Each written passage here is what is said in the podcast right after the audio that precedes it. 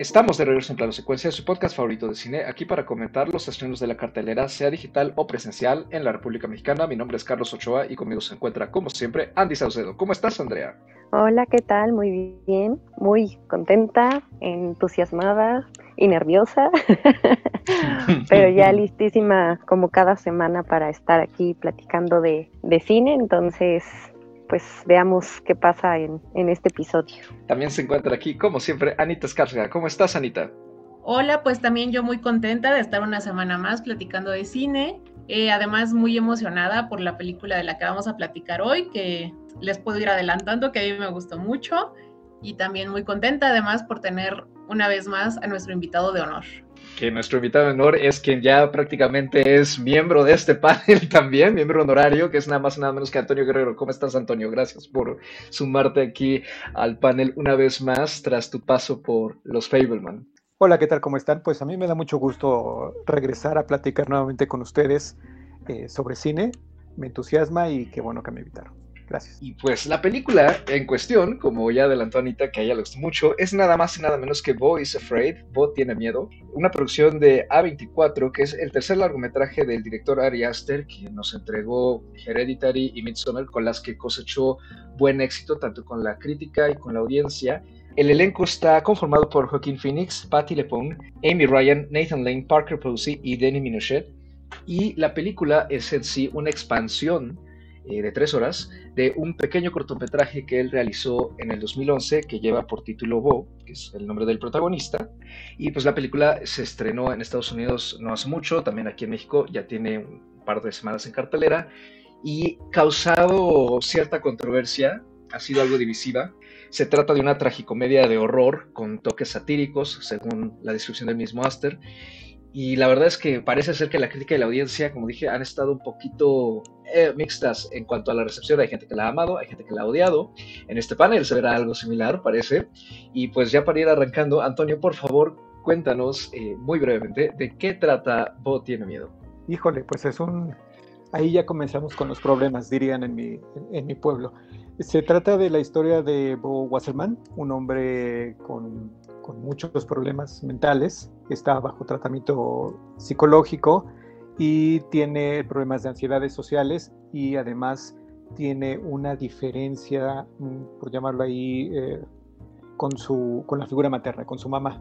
Y precisamente en las primeras secuencias que vemos de la película, eh, le platica a su psicólogo que está dispuesto a hacer el, el viaje para visitar a, a su mamá lo, que lo considera él una especie de, triunfo personal por las diferencias que hay con ellos. Y ahí termina como, creo yo, la parte lineal de la historia de Bo Wasserman, porque después tiene una serie de, aventuras, si somos amables, que lo van a llevar a una especie de viaje similar al de Odiseo para llegar a un a puerto porque decide ir a, a, visitar a su madre y cuando decide hacerlo eh, le suceden cosas como perder las llaves del departamento, eh, la madre muere, entonces no pueden enterrar hasta que él no esté presente.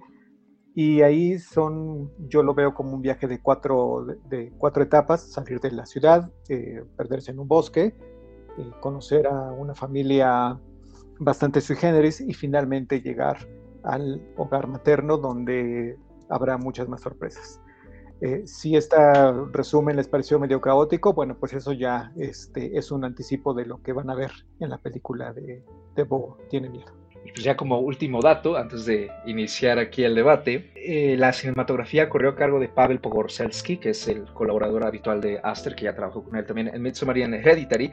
Y un dato curioso que creo que vale la pena rescatar es que eh, hay una secuencia en particular que tiene una especie de animación, digamos, eh, tipo stop motion o influenciada por ello, realizada por Cristóbal León y Joaquín Cosiña. Ellos trabajaron en esta sección que fueron elegidos personalmente por Aster para trabajar en la película y ellos están detrás de la animación de la Casa Lobo, este stop motion chileno del 2018 que llegamos a comentar también en este programa hace uh, mucho tiempo y que pues ha cosechado bastante éxito, sobre todo con la crítica en las tierras latinoamericanas. Y pues ya para ir arrancando, Anita, ahora empiezas tú.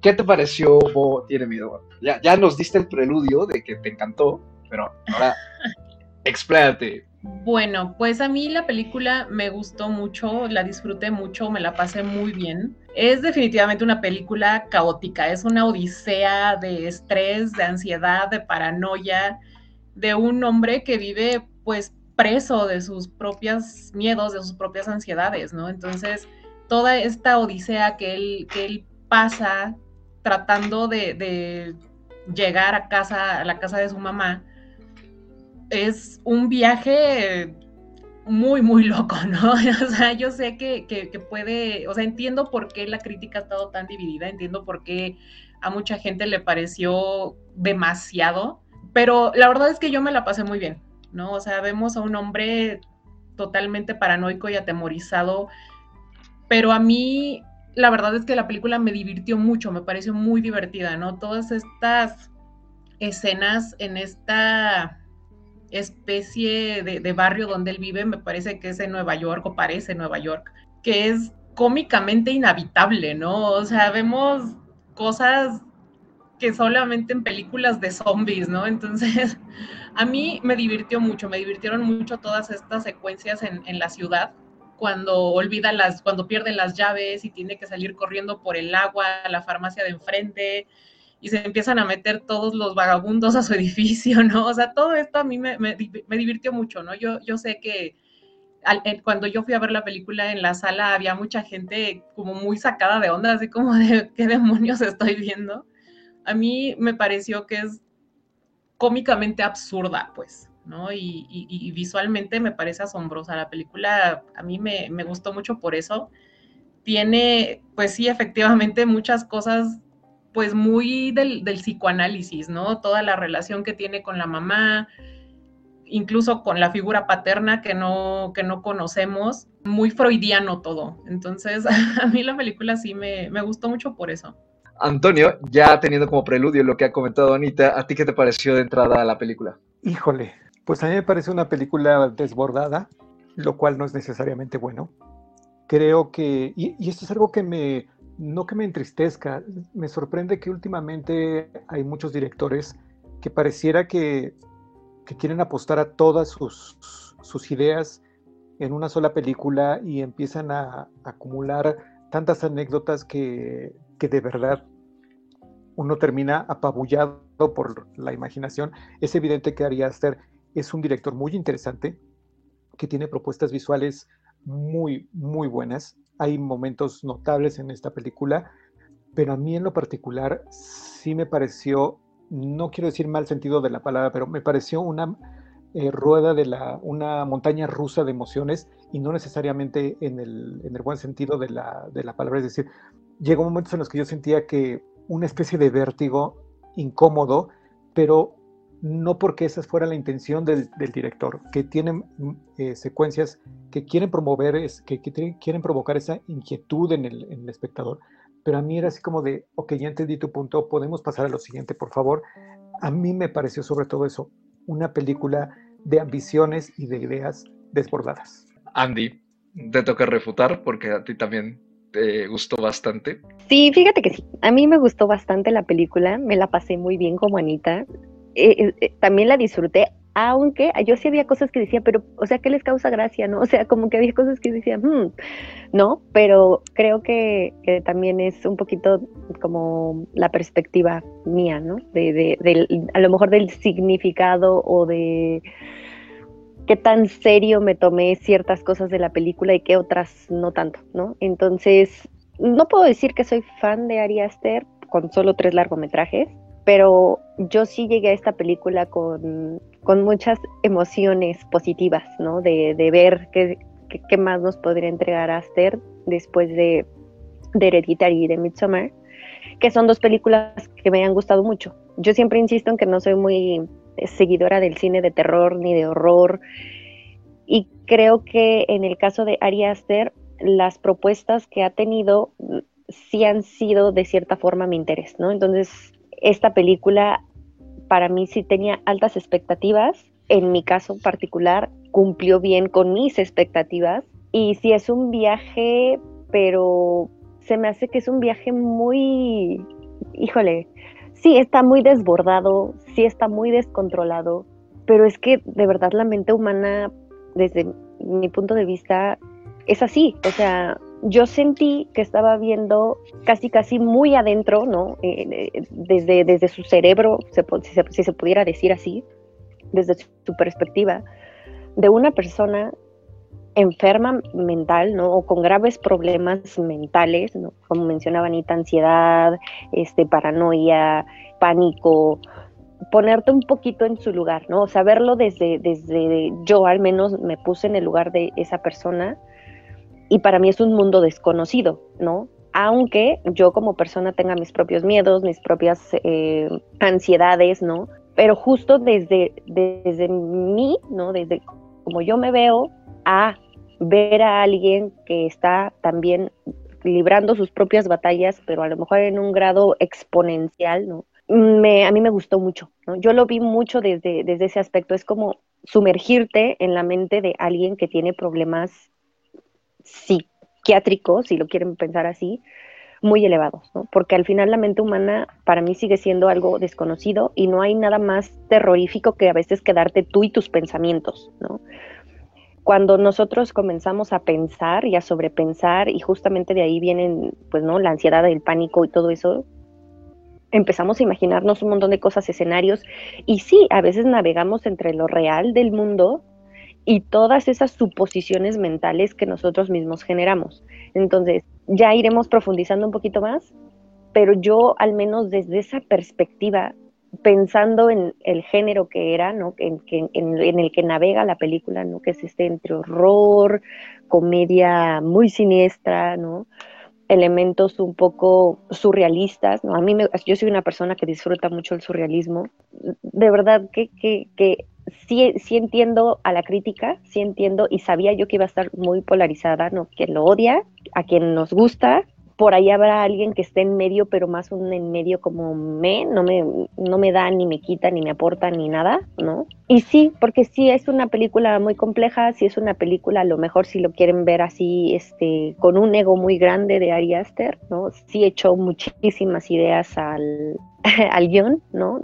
Demasiadas, se podría decir pero yo insistiendo en la parte psiquiátrica, en la parte mental, en este viaje, si quieren verlo psicodélico, de, lo poderosa y, y, horrorífica que puede ser la mente humana, le puedo justificar muchas cosas porque me funciona sí va a haber cosas que vamos a, comentar aquí que, van a ser para bien y para mal, pero desde mi, desde mi gusto personal, para mí sale bien librado conmigo, ¿no? Entiendo que sí se segmenta mucho la experiencia y, el público como es mi caso, justamente, que yo estoy más del lado de Antonio y de hecho creo que hasta de un lado más extremo yo sí no disfruté la película eh, para nada. La verdad es que se me hizo tortosa eh, pero más que nada insufrible.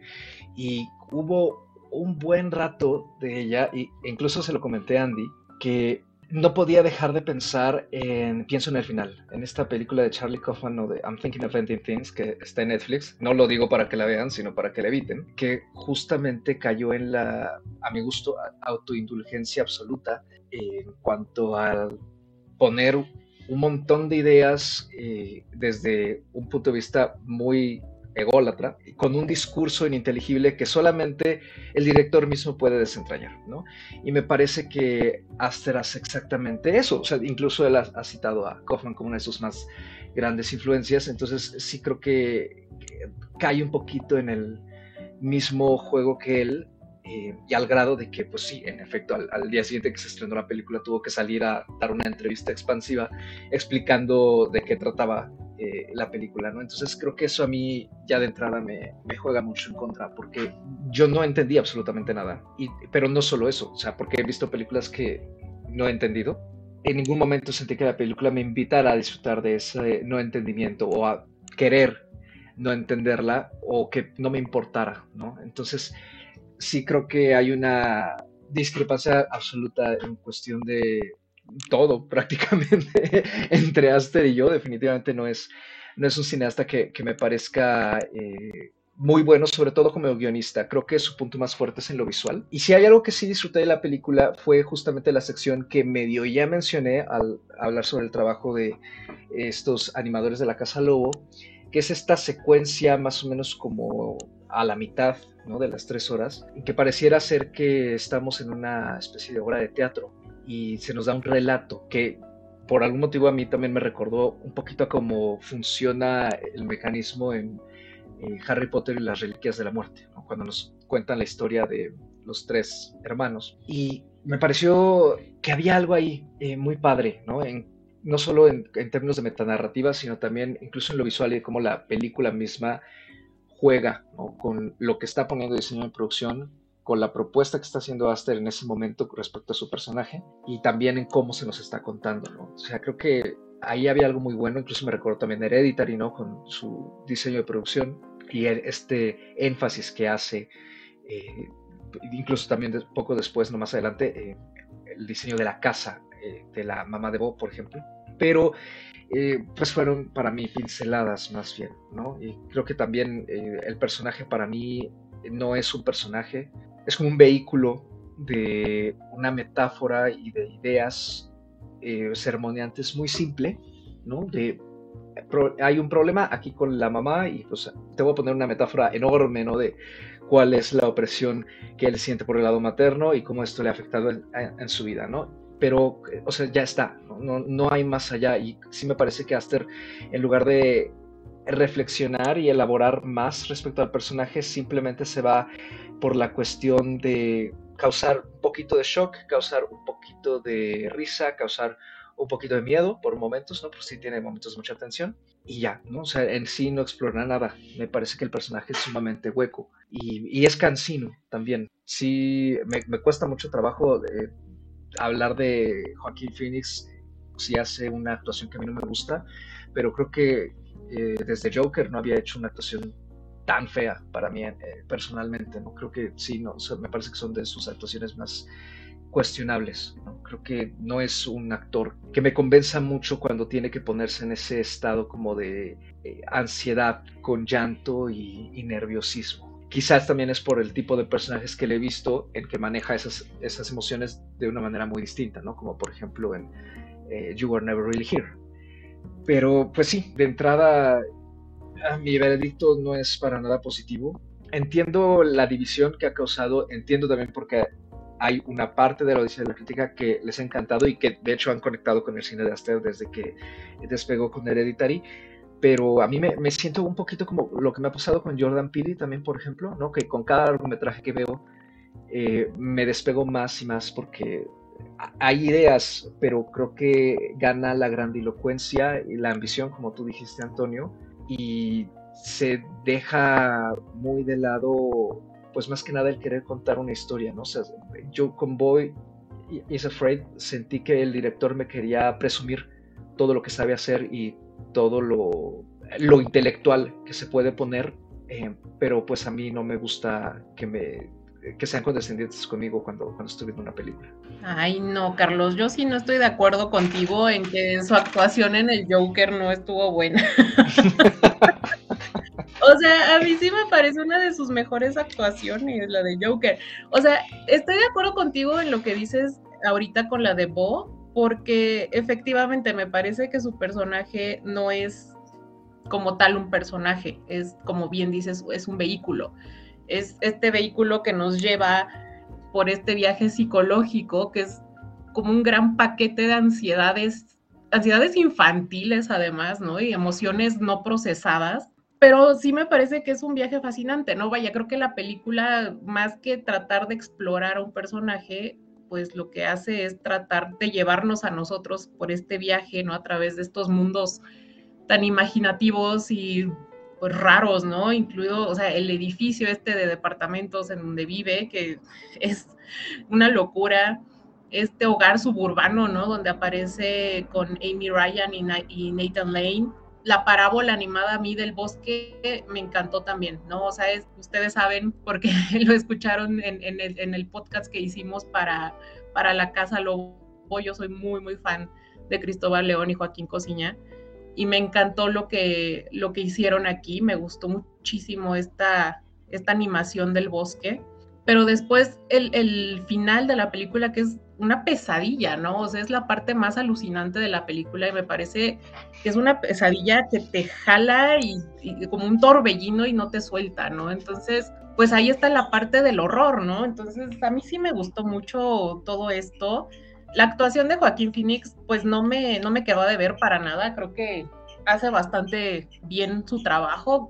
E, efectivamente, no es un personaje que se, que se explore, no es un personaje que tenga como que gran evolución ni nada, pero pues, o sea, también yo creo que esta es una de esas películas en las que uno tiene que ir como que muy con, con, un cierto mood, con una cierta actitud, con un, no sé, una cierta apertura, porque justo como mencionaba Andy, creo que eh, la idea de la película es meternos en la psique de, de esta, pues, esta ansiedad, de este miedo, de este terror psicológico con el que vive esta persona todo el tiempo, ¿no? Entonces, vaya, ¿qué, hay más terrorífico en la vida que la mente humana, ¿no? O sea, no, no puede haber mayor terror, ¿no? Entonces, me gusta mucho lo que, lo que hace Ari Aster. Creo que en general sus películas, lo que siempre me ha gustado de ellas es que es un, un horror muy distinto al que estamos acostumbrados a ver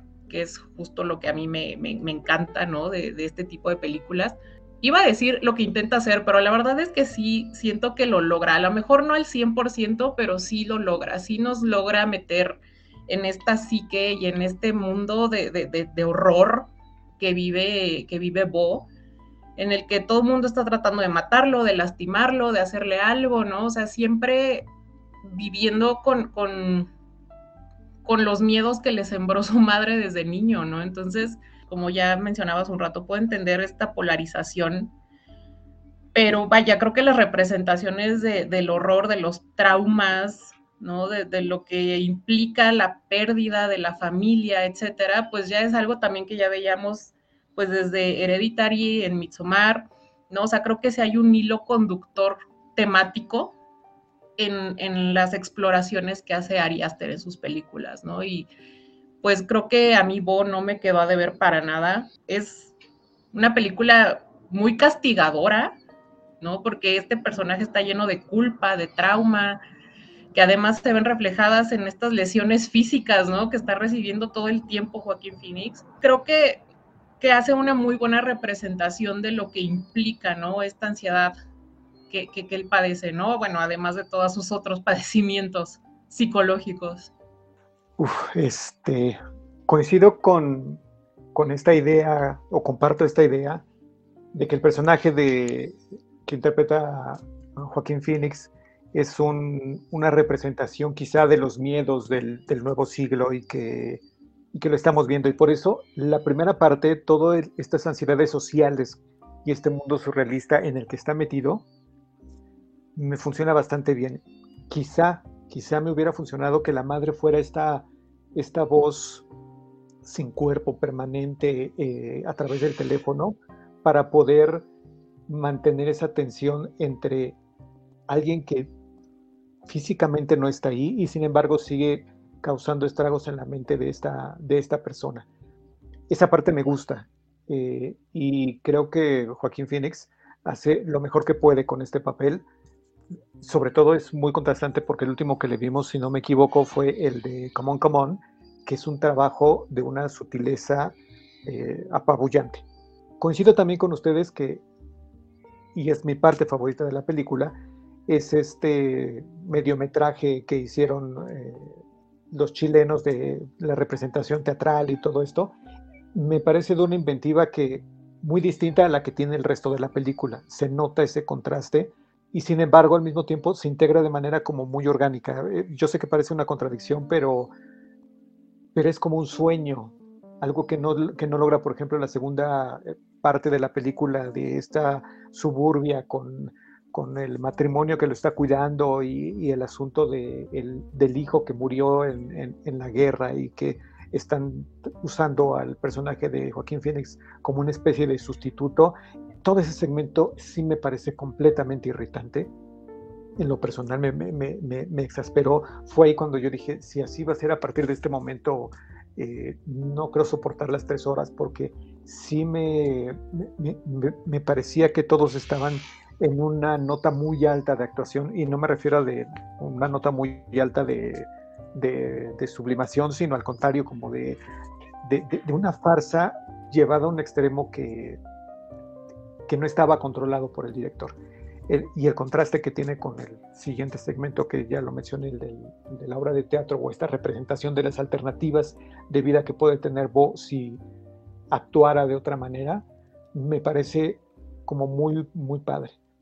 Sin embargo, la conexión entre el primero y el último segmento de la película, cuando acude a la, casa de, su madre y efectivamente llega a esta, construcción que remite mucho a, la, las maquetas de, de, Hereditary, me parecen ahí sí ya como un, eh, lo que le llaman el hit and miss, de eh, prueba y error, que es tratar de recuperar algunos elementos efectivos de sus anteriores películas, particularmente de, de Hereditary, pero ya sin, como sin mucho, para mi, mi, gusto, sin mucho tino. Es como tratando de, atar cabos eh, de todo lo que planteó durante la película y no sé si lo cierra perfectamente bien. Sé que trata de no, de, no dejar ninguno sin resolver, desde la, la novia temprana de, de, de, Bo, la única probablemente que, que, tuvo en su, en su vida, el asunto del padre, eh, los asuntos irresueltos con la madre. Me parece que trata de, agarrar todo eso hasta que llegue esta secuencia del juicio que no sabemos si lo concreta de una manera efectiva desde mi punto de vista. Para mí no me, me parece como uno de esos finales que pretenden ser como, como abiertos y que sin embargo es como de, pues se me acabaron las ideas y pensé que esta era la mejor forma de terminarlo se han dicho varias cosas y sí, insisto, creo que esto tiene que ver mucho con temas de perspectiva. Lo que sí este, estoy de acuerdo con Anita y que difiero con Carlos es que me parece que la actuación de, Joaquín Phoenix es una actuación o un trabajo más bien que, que sí va a ser muy complejo pero que, lo hace bien, ¿no? Trabaja bien con lo que puede. A mí me parece que Joaquín Phoenix es un actor que ha sabido escoger sus proyectos, que mantiene un muy buen perfil en términos de rango, ¿no? De lo que puede hacer. Y en el caso de Bo, eh, creo que, que, además era un reto, ¿no? Era un reto también para él eh, poder trabajar con todas estas eh, emociones, con todos estos estados de, la mente y de lo que se mencionaba justamente eh, de esta eh, forma en la que está dividida la película, ¿no? en la que ah, yo he leído por ahí que algunos ponen en tres partes, ¿no? Esta parte del bosque y de la familia que tiene a Bo en, cierto tiempo lo ponen como un segundo acto. Yo estoy más de acuerdo con Antonio, creo que son cuatro partes en las que está dividida la película.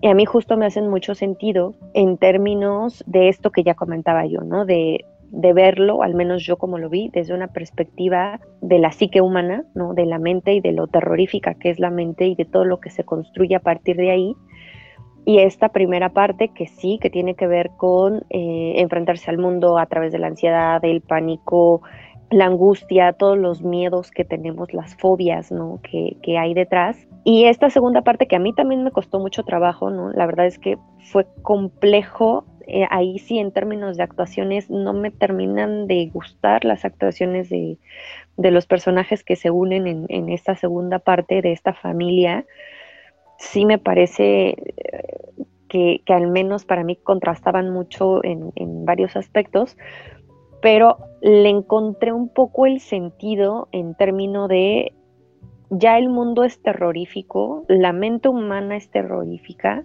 pero también eh, la sociedad, ¿no? Puede ser, y, y, así como miramos a personas que tienen afecciones mentales que a veces, no sé, bueno, si, si ustedes no han convivido con alguien que tenga algún problema psiquiátrico, pues siempre existe este miedo, ¿no? También de, lo desconocido que es ver a una persona así.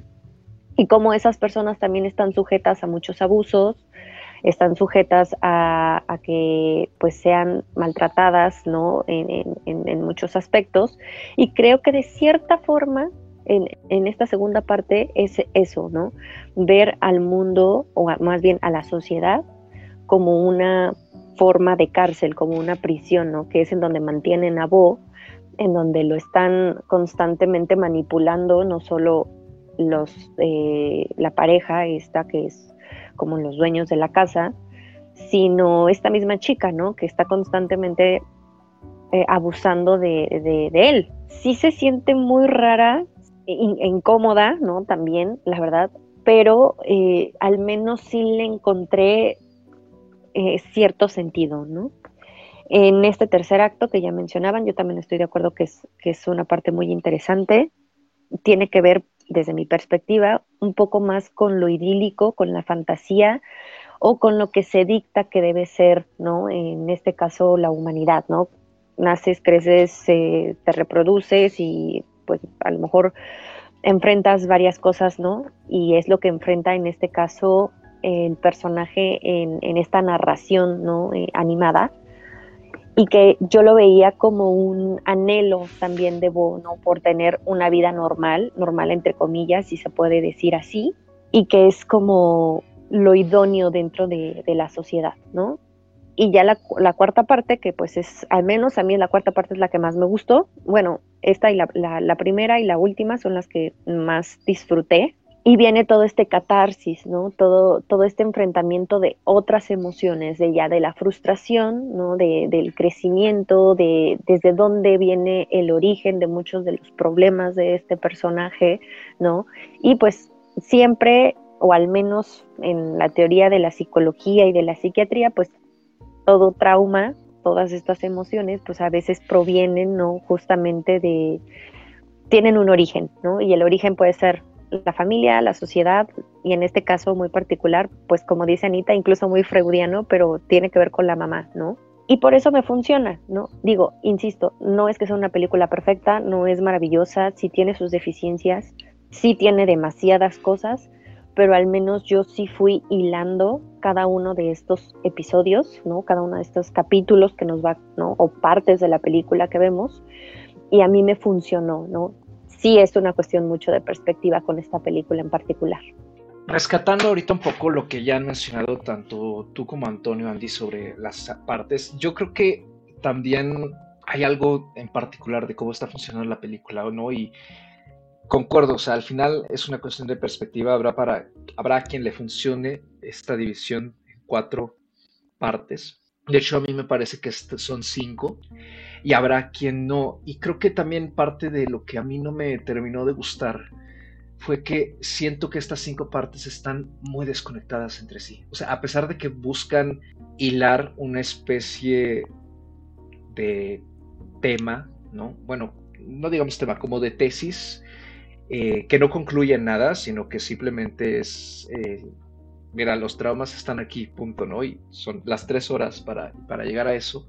Eh, la película arranca con eso y llega exactamente a la misma conclusión sin haberle añadido más, ¿no? Entonces, eh, en primera, a mí eso es lo que me, termina frustrando mucho ¿no? respecto a todo el metraje, pero creo que estas secciones sí hay unas que están mejor hiladas y mejor controladas e incluso mejor filmadas eh, que otras, ¿no? Y también en ese sentido creo que por eso la película pues se siente desbalanceada, desbordada hasta caótica, porque pareciera que son cinco largos sketches unidos entre sí con hilos, algunos muy fuertes y algunos no tan fuertes. ¿no? Por ejemplo, yo sí separo bastante la secuencia del teatro y del bosque de la secuencia de la casa, ¿no? con los personajes de Amy Ryan y Nathan Lane, porque me parece que adopta la película un tono completamente distinto. Ya lo único que los une ahí es este eh, militar que lo está persiguiendo, ¿no? Este señor con estrés postraumático. Y creo que en términos de, digamos, si tuviera que elegir las que mejor me funcionan, sí, eh, yo concuerdo con lo que han dicho, que la primera parte eh, para mí es de las más redondas. Me pareció que iba por buen puerto, tiene buenos aciertos a la hora de explorar justamente la ansiedad social, ¿no? Y lo peligroso que es el mundo. Y esto, como tú lo definiste, Anita, ¿no? Como eh, mundo no habitable, lo peor de lo peor y que todo está desatado, llevado un poco al extremo.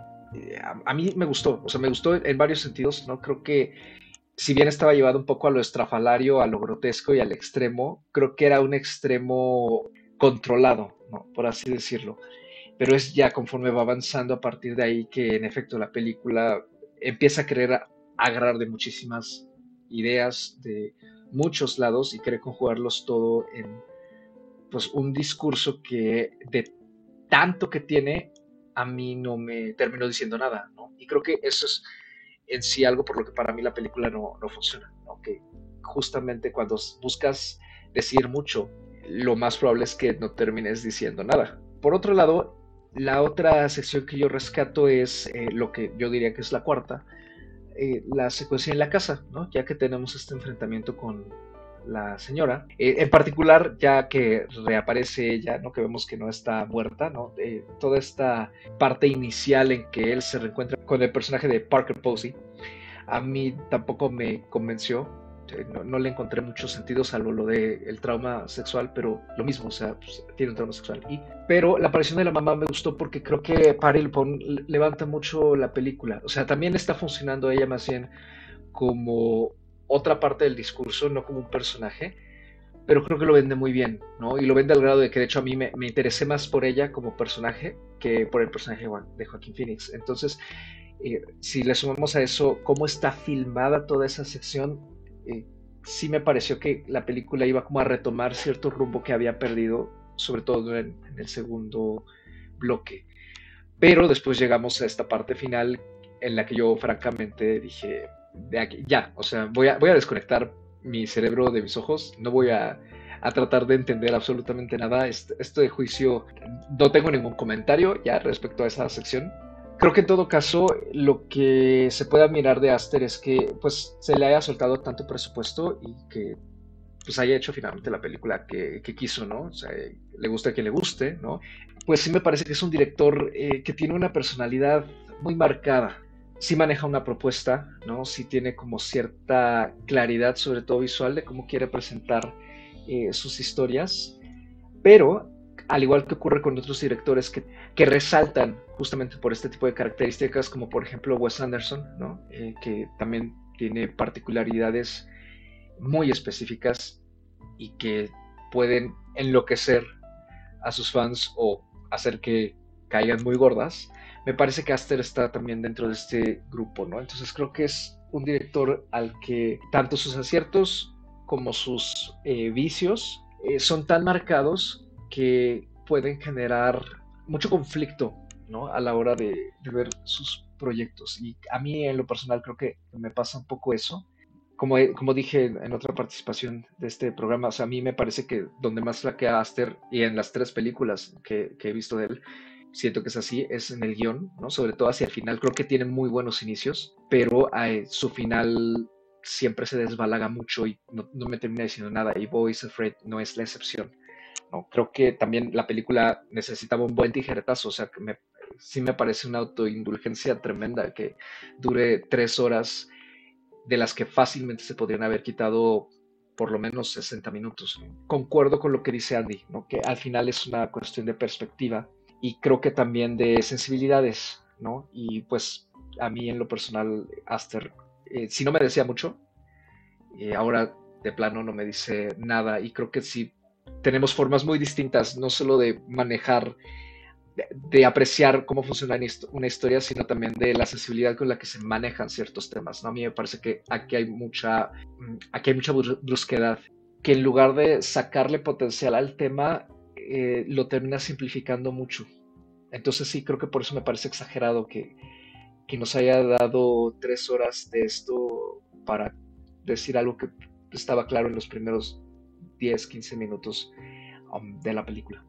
Yo, yo estoy de acuerdo contigo en dividir la película en cinco partes, porque sí, yo también separaría eh, la parte de la casa y la parte del juicio. Entonces, creo que sí son cinco partes muy bien marcadas, muy bien delimitadas.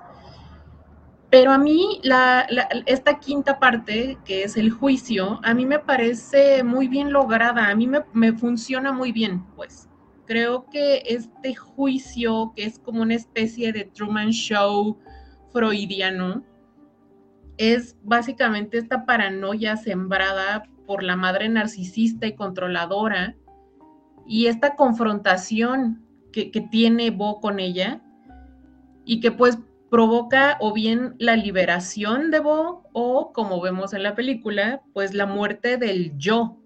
Creo que en ese sentido yo entendí la película como algo muy psicoanalítico, algo muy del psicoanálisis, ¿no? Esta exploración de las figuras materna y paterna, sobre todo materna en este caso, ¿no? Porque además del personaje de la mamá, pues como ya dije, es una madre narcisista que a lo largo de su vida se encargó de sembrar todos estos miedos, todas estas fobias, todas estas ansiedades en Bo, ¿no? Casi, casi como si fuera un experimento psicológico.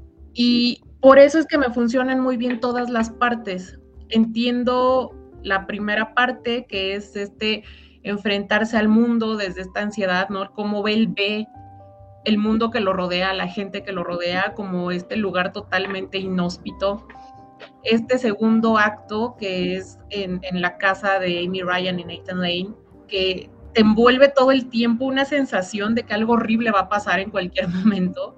Este tercer acto que, que vemos en el bosque, en la obra de teatro, que es la reflexión de este miedo a no tener la familia que él quisiera tener. Y esto está sembrado por su propia madre, ¿no? Porque su mamá desde, desde que él era niño le ha dicho que él tiene una condición eh, genética heredada de su padre, que en el momento en el que él tenga relaciones sexuales se va a morir, ¿no? Entonces, por esta razón, él jamás ha tenido novia, por esta razón es que él jamás ha salido con nadie ha estado por años y años y años encerrado en, sus propios miedos y pues obviamente esto le genera un anhelo por tener una familia que sabe que no puede tener, ¿no? Porque se va a morir. Ya en el cuarto acto vemos un poco la confrontación con la mamá, esta onda del hermano gemelo, el padre gigante que, vemos que, le presenta en este ático, que también es, o sea, yo, yo creo que esta parte es más pesadillesca que las demás y pues todo esto va derivando en esta última parte que es el juicio, ¿no? Entonces, para mí funciona muy bien toda la película, para mí honestamente no le sobra nada, todas las partes me parece que están bastante bien conectadas, a pesar de que, como ya dije, están muy bien delimitadas, están también muy bien conectadas y todas tienen como su función dentro de la película. Pero pues concuerdo también con lo que ya han dicho, definitivamente es una cuestión de perspectivas, definitivamente es una película que sí es caótica, sí es desbordada, sí tiene demasiadas cosas y yo creo que si Freud estuviera vivo, se lo hubiera pasado increíble viendo esta película y diseccionándola.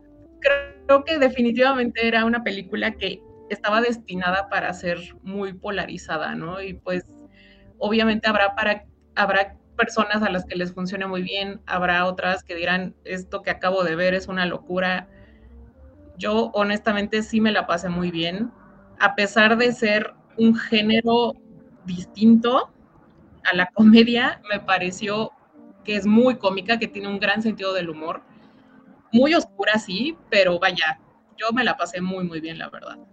Coincido que si Freud viviera, él habría sido un gran, hubiera disfrutado mucho esta película, sin duda.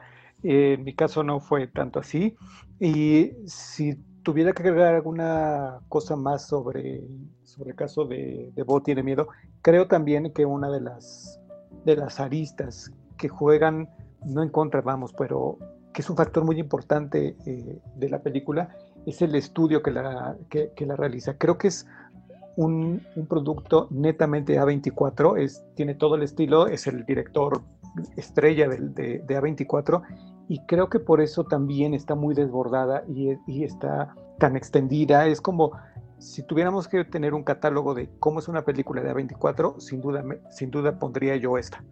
Es creo el producto más representativo para bien y para mal de A24.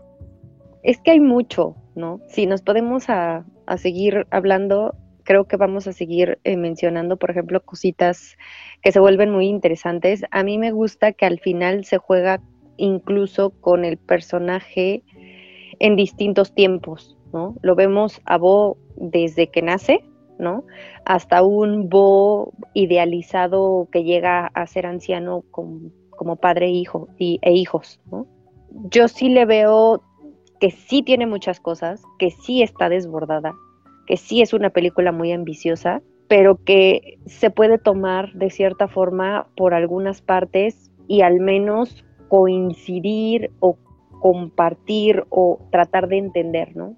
Sí puede ser abrumadora, pero creo que, que al final sí hay eh, elementos que, destacan, ¿no? Y que, dice Anita, sí estaba destinada a ser una película muy polarizada y creo que sí dejaron que, que Ari Aster pues fuera eh, él mismo, ¿no? Desbordado y, no se sabe si es creatividad pura o es ego puro, ¿no? Como que navega en, esas dos cosas la película, pero creo que sí puede, navegar en, distintas aguas esta película, incluso ah, señalando que no es una película fácil ni para todo público. A mí algo que, por ejemplo, me sorprendió es que, no sé, ¿no? Hay públicos distintos, pero a mi mamá le gustó mucho la película, ¿no? A, lo mejor, increíblemente, alguien puede pensar que generaciones que quedaron muy alejadas de toda la parte y el análisis psicológico, porque, vaya, sabemos que los temas de la psicología y de la psiquiatría son de cierta forma temas modernos dentro de la sociedad, ¿no? que tienen años que, la gente descubrió que, existe algo que se llama salud mental y, generaciones que quedaron lejos de eso, que no sabían qué eran las enfermedades mentales, que no sabían qué era la depresión ni el trauma, pero que vivieron con ello durante mucho tiempo de su vida, puedan encontrarle sentido y puedan, eh, eh, pues, de una u otra forma, de hasta cierto punto disfrutar una película así, ¿no? sí aplaudo también que hayan dejado que Ari Aster hiciera la película que hizo, ¿no? Como quiso hacerla, sin restricciones. Por lo que recuerdo, Midsommar sí tuvo una versión extendida y una versión que fue para cine, ¿no? La versión extendida yo no la he visto, pero sí vi la, versión para cine.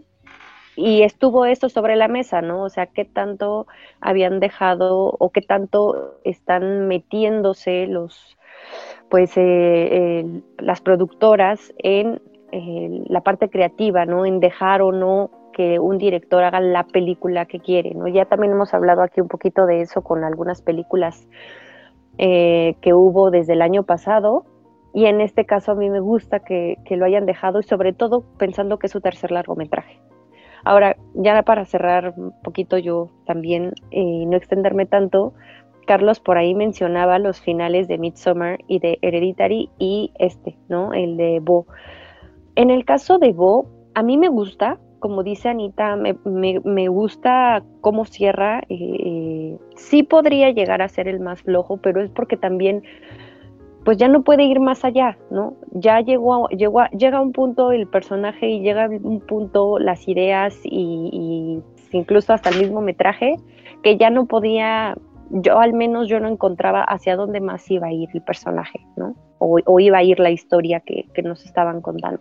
Pero en el caso de Midsommar y de Hereditary me parecen dos finales espectaculares, me parecen dos finales buenísimos. En esa parte sí difiero con él eh, en términos del trabajo que ha hecho Ari Aster con sus tres películas, ¿no? A mí me parece que es un cineasta bastante interesante, con ideas prometedoras, eh, y que vamos a seguir viendo a lo mejor, no sé si rompiendo, ¿no? Si con, con, muchas ideas, ¿no? O a lo mejor se va a quedar en su ego y va a hacer muchas películas de este estilo, aunque navegue en otros géneros, me parece que hace muy buen trabajo en, en general. Pues yo para no alargar a mí mismo la tortura, eh, me gustaría cerrar eh, con que se trata de un director, como dije, ¿no? que tiene un estilo ya muy marcado, ¿no? a pesar de que solo lleva tres largometrajes. Y creo que la tanda de directores jóvenes que hay ahorita, como él, Damien Chazelle, Robert Eggers, em, Billy, que también ya lo mencioné, y que se mueven un poco en géneros muy particulares, también han conseguido forjar personalidades muy específicas, Además de que han generado su horda de fans y de seguidores, también por lo mismo esos aspectos que no les son tan agradables a, la, hora de ver sus trabajos, como que también se potencializan, Entonces sí creo que es una cuestión de mucha sensibilidad. A mí, curiosamente, ¿no? Y retomando ahorita lo que dice Sandy respecto a Hereditary Midsommar, eh, a pesar de que sí me da la impresión de que esta película tiene mucho aspecto personal de Aster, o sea, sí creo que es una película que pide a gritos que alguien lo mande a terapia perpetua, ¿no? Porque se ve que tiene muchos conflictos que resolver.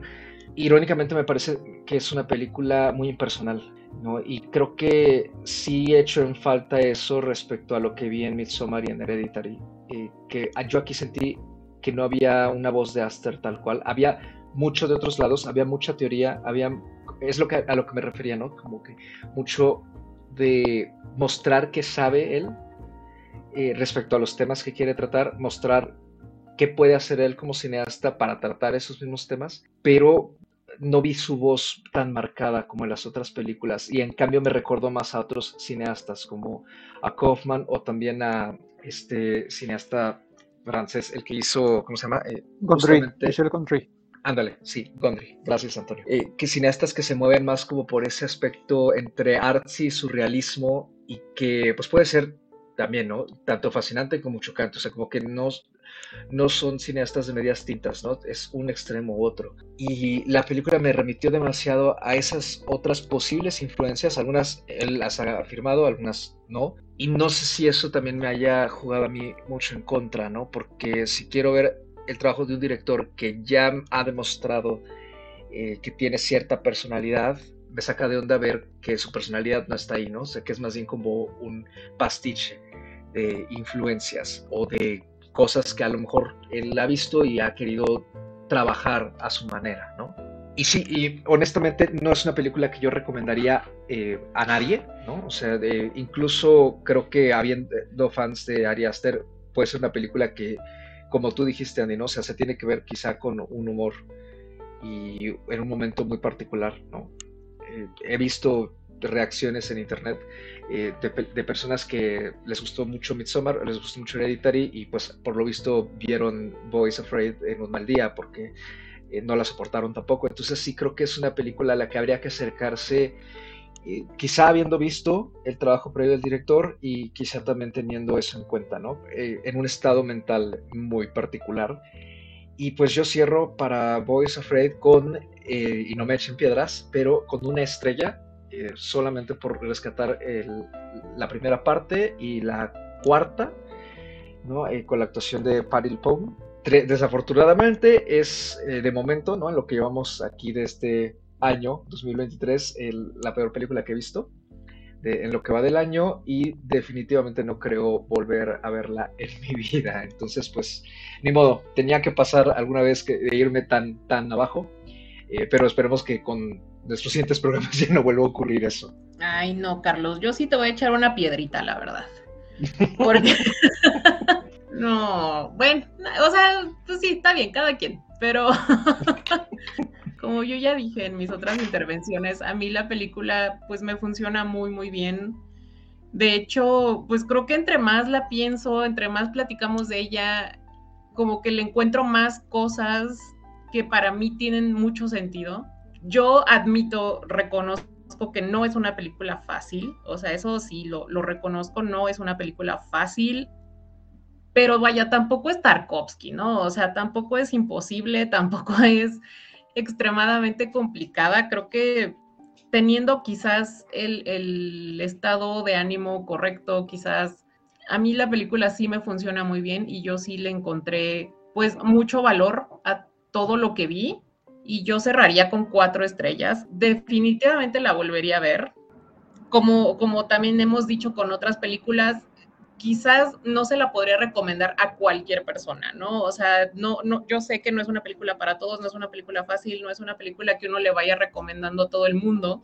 Todas las partes me funcionan perfectamente y pues me quedo con cuatro estrellas bastante sólidas. Yo no soy tan severo, le doy dos estrellas y media creo que dentro de la breve filmografía de, de Aster es la que menos me ha satisfecho. Creo que ha venido de, de más a menos, en mi opinión. Eh, me sigo quedando con Hereditary como mi, mi, favorita. Creo que ahí sí estaba como muy, muy controlado en el sentido, había mucho autocontrol de parte de él, es más fluido para contar la, la, la historia. Estas cosas incómodas el horror que maneja me parece mucho más efectivo y por supuesto me parece mejor planteado el tema que parece tener muy en la cabeza y que es recurrente en sus tres películas de, la figura materna. Mm, yo voy a cerrar eh, con cuatro estrellas. Me gustó mucho la película, me funcionó, también la volvería a ver. No sé si para lo mejor del año, pero eh, cerca, ¿no? Tampoco es la película favorita de Ari Aster, aunque me gusta, insisto, las tres películas que ha hecho a mí me funciona bien, me parece que, está consolidando de cierta forma su, estilo, su perspectiva, sus temas. Yo lo que diría es que es igual, me quedaría con, con Hereditary, creo que es la película que, más me gusta, que más disfruto de, de Ari Aster, a pesar de todo, que también es una película que de cierta forma me perturba, pero funciona muy bien, sobre todo siendo una ópera prima. Bueno, siendo este primer largometraje de, de Ari Aster y el cual lo ha traído hasta este punto de su carrera. Yo diría que, espero con ciertas ansias, ¿no? ¿Qué más puede hacer o qué, qué, otra película? Que parece que según yo ya está en una producción para, para otra película. Entonces, pues esperar, ¿no? Para ver si como dice Antonio va a la baja o más bien se mantiene como en este nivel ¿no? de, calidad técnica, de los elencos que, me parece que está seleccionando bastante bien y si sigue tocando como los mismos temas o géneros, ¿no? Creo que, va a ser interesante verlo. Yo sí le he recomendado a personas que creo que les puede gustar y creo que sí les ha gustado. Eh, no es para todos la película, pero insisto, creo que también se pueden hacer análisis interesantes de algunas partes, ¿no? O a lo mejor del todo, dependiendo de, de con qué ojos y de con qué humor se vea la película. Y pues con eso termina esta discusión sobre Boys Afraid, que al momento en el que salga este programa todavía conserva algunas funciones en cartelera, sobre todo en el resto de la República Mexicana. En las ciudades principales creo que ya ha perdido bastantes funciones. La verdad es que la película sí salió un poquito rápido de, la cartelera comercial, se ha quedado más en el circuito alterno, que es donde también mejor funcionó Hereditary y Midsommar en su momento. Y pues ya nada más queda la recomendación de este episodio, que es nada más y nada menos tarea de aquí Antonio eh, decirle a nuestra audiencia qué recomienda en esta ocasión, que no se pueden perder.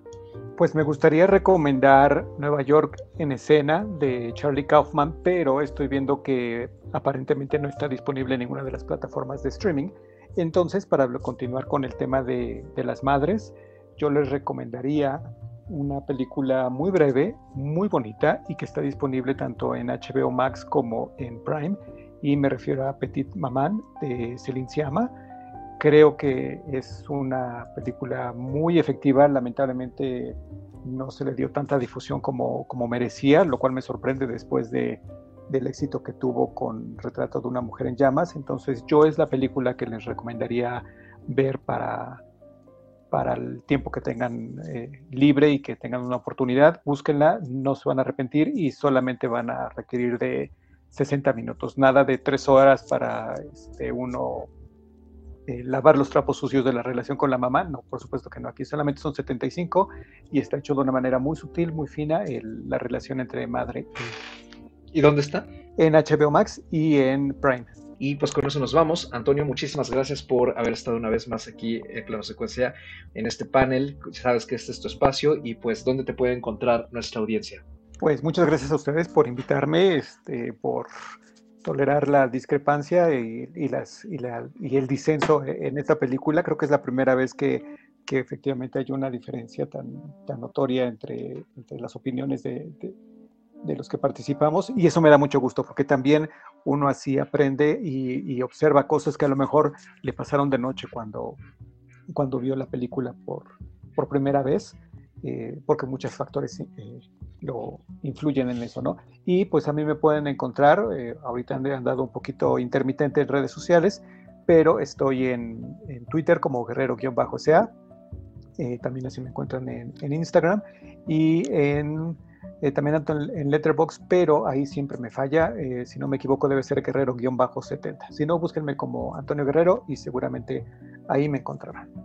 A mí me pueden encontrar en Twitter o Instagram como arroba Andrea Padme. Ahí ando siempre retuiteando, compartiendo contenido muy diverso.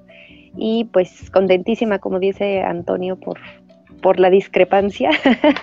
Entonces ahí también nos pueden, me pueden compartir sus comentarios si estuvieron o no de acuerdo con, con lo que charlamos de, de, esta película.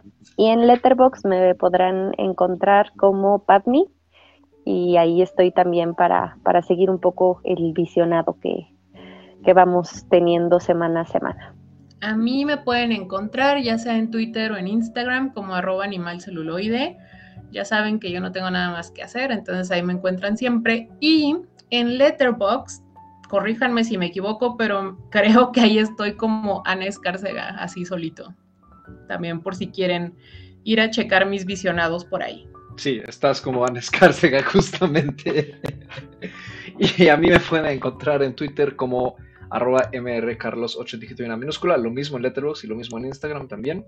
Ya saben ahí cosas sobre cine, música, la vida y demás. Son bienvenidas o bloqueados todos los comentarios según sea el caso. Y pues este programa, como el resto, lo pueden encontrar en su plataforma de podcasting preferida, excepto Anchor, ya no estamos ahí, acuérdense. Sigan disfrutando de la oferta que hay tanto en salas presenciales como en casita y como siempre, pues nos escuchamos en una nueva edición cada viernes. Gracias y cuídense mucho, aunque pues parece ser que ahora sí la pandemia por fin terminó, pero pues no está de más seguirse cuidando y nos escuchamos próximamente.